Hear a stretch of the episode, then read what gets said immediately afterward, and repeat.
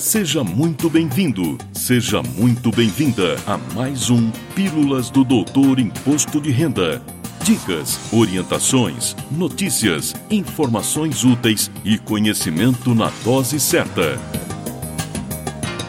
Com vocês, o professor Walter Kopp. Olá, vamos falar de imposto de renda. E neste episódio trago novamente alguns questionamentos importantes sobre o tema.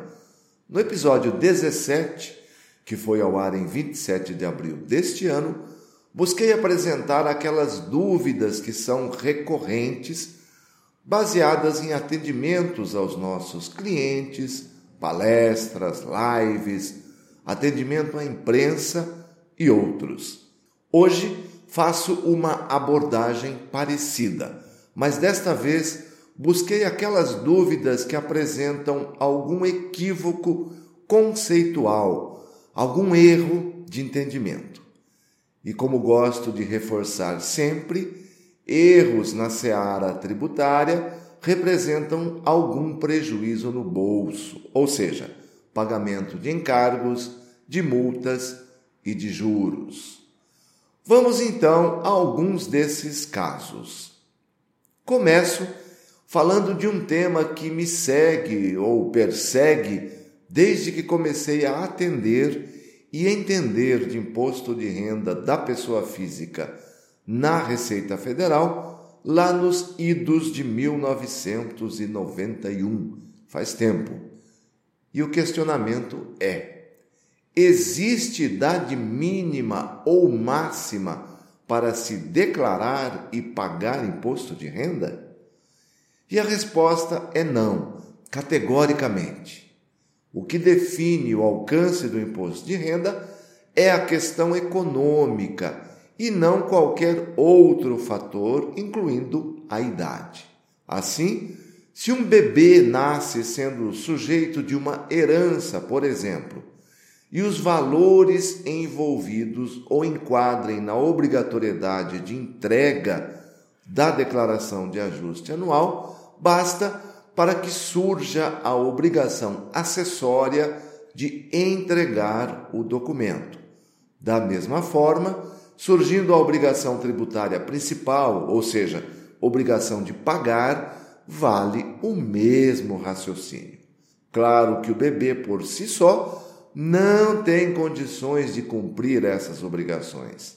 Mas, conforme manda o nosso Código Civil vigente, será representado legalmente por alguém que, em seu nome, cumprirá as obrigações. Aqui, em termos de direito tributário, estamos falando do contribuinte, que é o bebê, e do responsável, que é aquele que cumprirá com as obrigações em nome do contribuinte.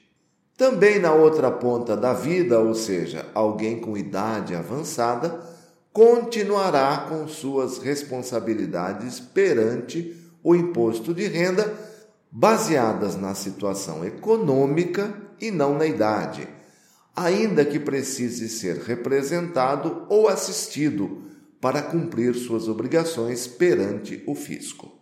No caso da idade para se parar de declarar, a confusão vem da existência de uma isenção para os rendimentos de aposentadoria ou pensão a partir de 65 anos de idade, que hoje equivale ao valor da primeira faixa da tabela mensal do imposto de renda da pessoa física, incluindo o 13º salário, ou seja, R$ 24.751,74 de isenção por ano.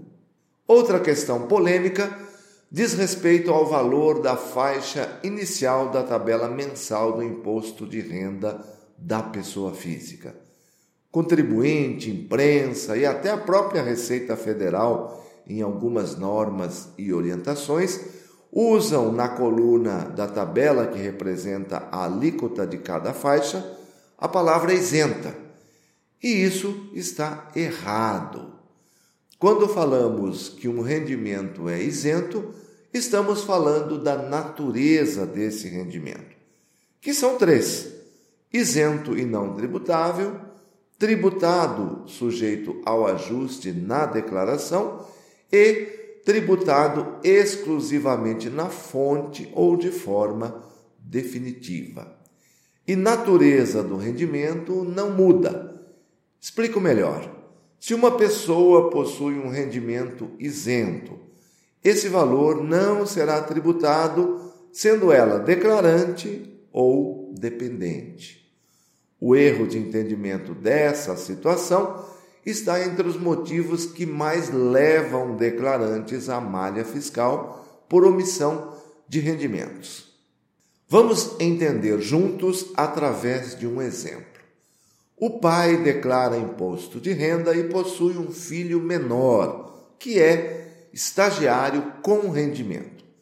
Como a renda do filho está na primeira faixa da tabela, por exemplo, R$ 1.500 mensais, e o pai equivocadamente acha que é um rendimento isento, coloca o dependente em sua declaração, lança suas despesas, mas como acha que é isento, não declara a renda do filho e, claro, vai para a malha. A renda do filho, que caso ele mesmo declarasse não pagaria imposto, porque é tributada a alíquota zero, na situação de dependente, será somada a renda do pai e poderá receber uma tributação de até 27,5%, conforme a faixa atingida pelo total de rendimentos.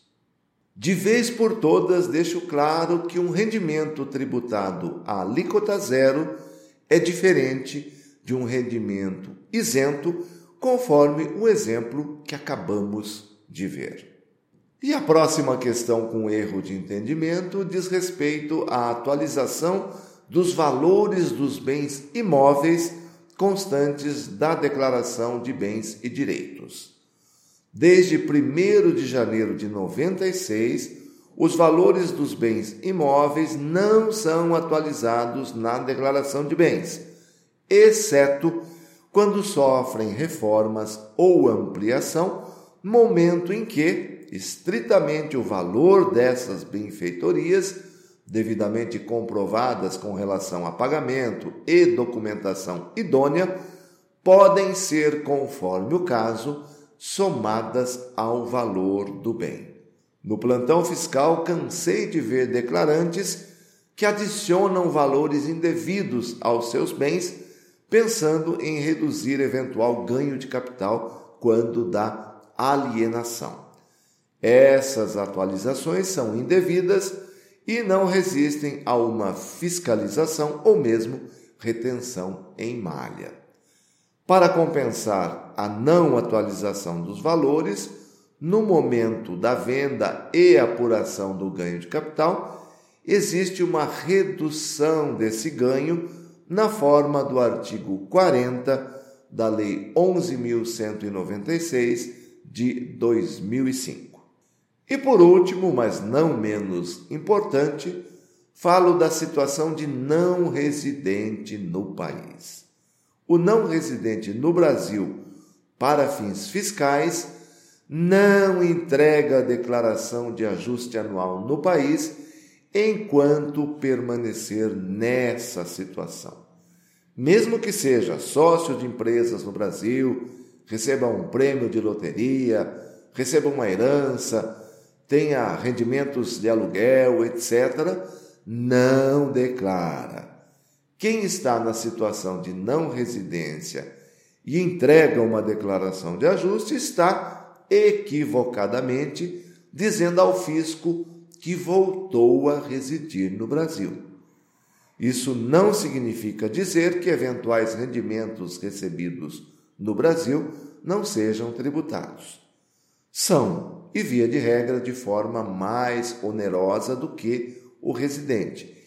E a forma de tributação será sempre exclusiva na fonte ou definitiva.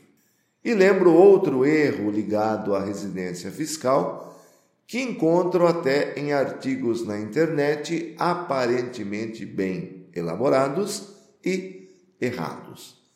A situação de residência no Brasil não é opcional e também não é possível escolher o país de residência. Incidiu nas regras, você será residente ou não residente. E por hoje é só. Fico por aqui. Agradeço sua preciosa audiência e prometo voltar na próxima semana. Até lá! Valeu! Na próxima semana tem mais Pílulas do Doutor Imposto de Renda. Obrigado por ter ficado conosco. Espalhe a novidade aos amigos. Mande suas sugestões de pauta, seus elogios e suas críticas para pílulas.doutorir.com. Até lá!